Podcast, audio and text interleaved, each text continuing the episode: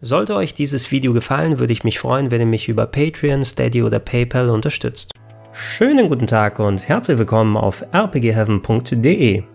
Im Kielwasser vom Death of the Brain Let's Play hatte ich mal wieder Bock auf ein zünftiges Horror-Adventure und habe mich ein klein wenig im Internet umgeschaut und da häufiger die Empfehlung zu Raging Loop gelesen, einer Visual Novel, die vor knapp einem halben Jahr rausgekommen ist und leider etwas unterging. Wie der Zufall es will, habe ich das Spiel bereits auf der PlayStation 4 besessen, nur leider keine Zeit gefunden, da vernünftig reinzuschauen. Das habe ich jetzt nachgeholt und nicht nur das komplette Spiel durchgezockt, sondern auch alle Trophäen geholt und herausgefunden, dass es eine ganz, ganz ungewöhnliche Mischung bietet, nämlich es kreuzt den Suspense der Zero Escape Serie mit dem Gesellschaftsspiel Die Werwölfe vom Düsterwald.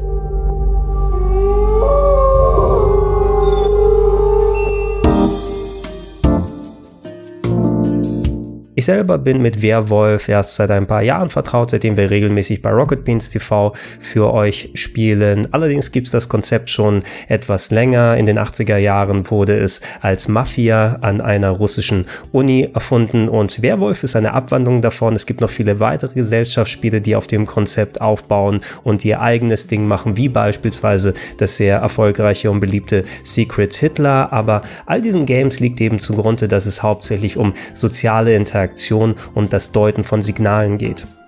Um eine Partie Werwolf zu spielen, muss man erst eine entsprechend große Gruppe zusammentrommeln. So in etwa ein Dutzend plus minus ein paar Personen ist ideal und dann werden Rollen verteilt. Während der Großteil der Gruppe aus normalen, in Anführungsstrichen Menschen besteht, sind da zwischen eine Handvoll Werwölfe reingemischt.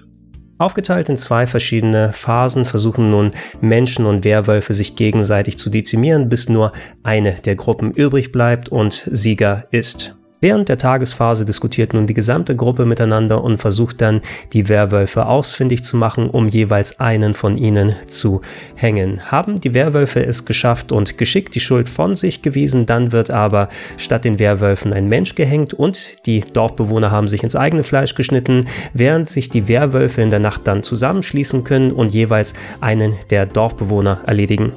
Um das Ganze etwas spannender zu machen, gibt es noch diverse Sonderregeln, wie beispielsweise, dass die Werwölfe voneinander wissen dürfen, wer jeweils der andere Wolf ist, um so einen kleinen Vorteil während der Gespräche zu haben. Die Menschen hingegen, die bleiben im Dunkeln, verfügen aber über diverse Rollen, die ihnen dann jeweils Vorteile geben. So gibt es beispielsweise die Hexe, die mit ihren Tränken Leute heilen oder vergiften kann. Es gibt den Jäger, der mit einem Pfeilschuss Leute mit in den Tod ziehen kann oder die Seherin, die einmal pro Runde erfahren darf, ob eine bestimmte Person ein Mensch oder ein Wolf ist. Ich muss sagen, dass ich durchaus Spaß mit Werwolf bisher gehabt habe, es aber auch eine ziemlich knifflige Angelegenheit ist und man muss erstmal in den Rhythmus reinkommen. Die Diskussion alleine, ne, je nachdem, wie der Skill-Level der verschiedenen Personen aussieht, wie kann man Signale deuten, ist das Schweigen einer Person jetzt ein Anzeichen dafür, dass es ein Werwolf ist oder ist es gerade das übermäßige Reden, um zu überspielen, dass da irgendwas im Argen ist, wie kann ich meine eigene Rolle, wenn ich was bekomme, bekommen habe, irgendwie damit einbringen. Oder wenn ich selbst der Werwolf bin, ne, wie gut kann ich bullshitten, sodass mich die anderen in Ruhe lassen und ich nach Möglichkeit den Wölfen den Sieg bringe. Um jetzt wieder auf das Spiel zurückzukommen, der Autor von Raging Loop hat als Fan und aktiver Spieler von Werwolf das Konzept genommen und mit vielen japanischen Mythen und Traditionen gemischt und das alles in eine sehr ausladende, aber auch wirklich spannend erzählte Visual Novel gegossen. Ihr erlebt das Spiel aus der Sicht von Haruaki Fusaishi, einem japanischen Universitätsstudenten, den es zu Beginn des Spieles in ein abgelegenes Dörfchen namens Yasumiso verschlägt. Dort leben zwar nur ein paar Menschen und die sind eigentlich auch ziemlich friedlich. Eines Abends allerdings rollt ein sehr dichter Nebel ins Dorf, der nicht nur die Flucht unmöglich macht, sondern auch den Dorfbewohnern signalisiert, es ist Zeit, das Festmahl abzuhalten. Ohne jetzt zu viel über das Festmahl zu verraten, sei nur so viel gesagt, dass es vom Ablauf her sehr stark an Werwolf angelehnt ist und dadurch impliziert, dass äh, Haruaki in einer sehr misslichen Lage ist. Er als Außenstehender muss natürlich sein Äußerstes versuchen zu überleben. Allerdings kennt er natürlich die ganzen Leute, die hier schon seit langer Zeit zusammenleben, die ganz eigene Geschichten und Beziehungen miteinander aufgebaut haben, nicht und muss versuchen, innerhalb seiner zugewiesenen Rolle dann alles vernünftig zu deuten und zu einem für ihn vernünftigen Abschluss zu bringen.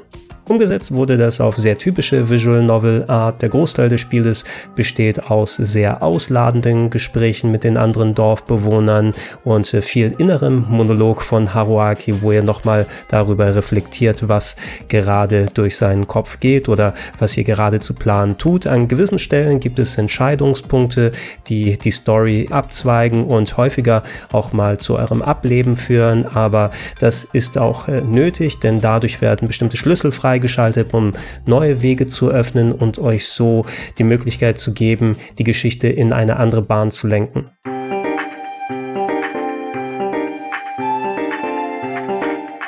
Bereits gesagt, das Pacing ist natürlich sehr gemächlich und ihr braucht auch ein wenig Zeit, um euch an Charaktere, Umgebung und die Art des Spieles zu gewöhnen, aber sobald euer Interesse geweckt wurde, dann möchtet ihr wirklich wissen, was jetzt als nächstes passiert. Und in seinen besten Phasen hat Raging Loop für mich die Mystery-Spannung eines Virtuous Last Rewards eben mit dem Hinterfragen und den Konzepten von Werwolf verbunden. Und durch eine nette, aber für Visual Novel Fans nicht besonders originelle Art sogar einen Kniff gefunden, um die Varianz von Werwolf und den verteilten Rollen mit reinzubringen.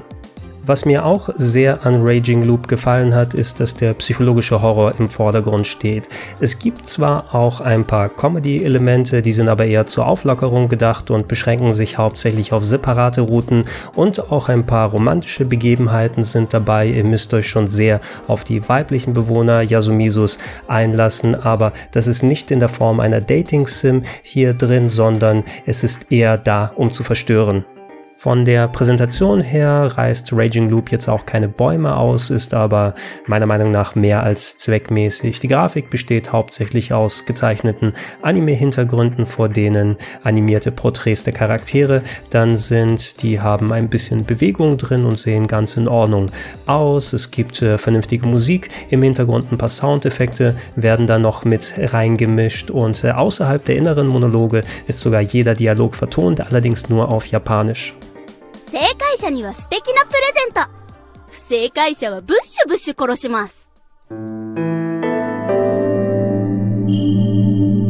So sehr ich insgesamt Raging Loop gemocht habe, gibt es doch ein paar Sachen, wo ich meckern muss. Zu einem ist das die echt geringe Interaktivität. Die ist sehr typisch für eine Visual Novel, dass ihr eine Flowchart habt, wo ihr die verschiedenen Abzweigungen sehen könnt, die eure Entscheidungen nehmen. Die sind aber eben auf bestimmte Stellen dann beschränkt und gerade bei einem Spiel, das Werwolf zugrunde hat, ja, ihr spielt schon irgendwie mit, denn ihr denkt parallel die ganze Zeit nach und versucht bestimmte Entscheidungen zu informieren, aber mal Meistens ist es so, dass die Figuren eben ihre Entscheidungen ohne euch treffen und ihr eher ein Betrachter seid. Und ja, da denke ich, da hätte es doch noch mal mehr Möglichkeiten geben können, sich auch irgendwie aktiv da mit einzubinden.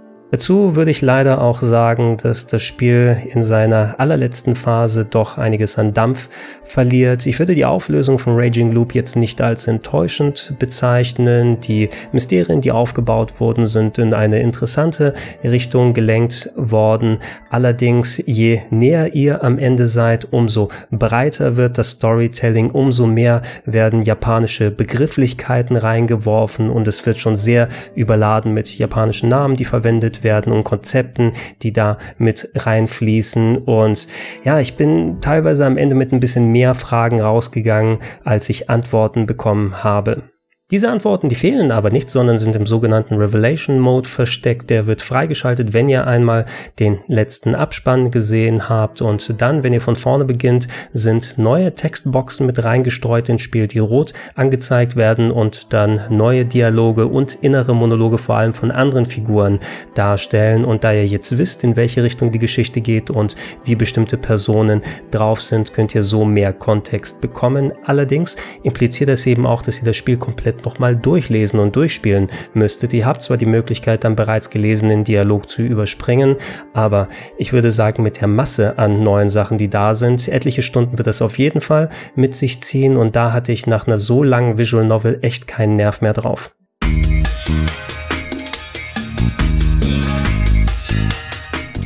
Trotz aller Kritik würde ich Raging Loop aber dennoch allen Leuten ans Herz legen, die Bock auf psychologischen Horror haben und keine Aversion gegenüber übermäßigen Einsatz japanischer Begrifflichkeiten. Wäre eben dieser Abfall gegen Ende hin nicht, dann würde ich es für mich zur Speerspitze der japanischen Adventures zählen in einer Gruppe mit Virtuous Last Reward und 9 Hours, 9 Persons, 9 Doors. So ist es aber mehr als genug für etliche gruselige Nachmittage und je nach Lesetempo könntet ihr durchaus 25 bis 30 Stunden damit verbringen. Das waren meine Gedanken zum Spiel. Wenn ihr noch was hinzufügen möchtet oder Fragen habt, schreibt es gerne in die Comments mit rein. Ansonsten würde ich mich freuen, wenn ihr für mehr solcher Videos auf rpgheaven.de geht, für Podcast-Versionen natürlich wie immer auf plauschangriff.de oder in den Gedankensprung-Feeds. Und solltet ihr es noch nicht machen, ich würde mich sehr darüber freuen, wenn ihr mich monatlich unterstützt, unter anderem auf patreon.com slash rpgheaven, auf steadyhaku.com slash rpgheaven oder gerne auch direkt auf paypal.me slash Vielen Dank und tschüss.